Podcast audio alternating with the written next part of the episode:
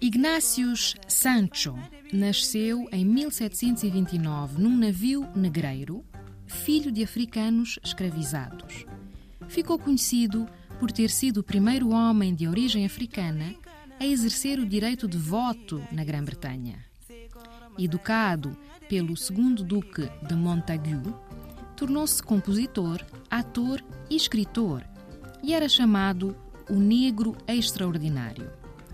Ignácius Sancho foi uma figura marcante no movimento abolicionista britânico e deixou uma obra de referência, Cartas de Ignácius Sancho, um africano.